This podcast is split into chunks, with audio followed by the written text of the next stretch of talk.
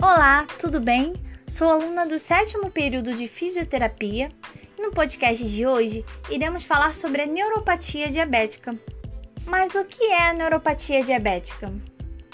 A neuropatia diabética é a complicação crônica mais comum e incapacitante da diabetes. Quando ocorre o desequilíbrio do açúcar no sangue, ou seja, uma glicemia alta, surge uma disfunção na bainha de mielina, prejudicando a comunicação entre os neurônios, o que acarretará a neuropatia diabética.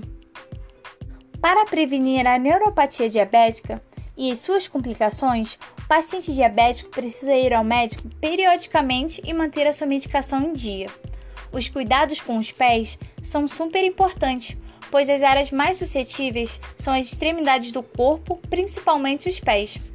Usar sapatos confortáveis e fechados, observar se há feridas ou rachaduras, evitar andar descalço e hidratar os pés são uma das formas de prevenção da neuropatia diabética. Também não podemos esquecer que uma dieta balanceada e saudável, a prática de exercícios físicos sob a orientação de um profissional é claro, e eliminação de maus hábitos como tabagismo, álcool e outras drogas fazem toda a diferença.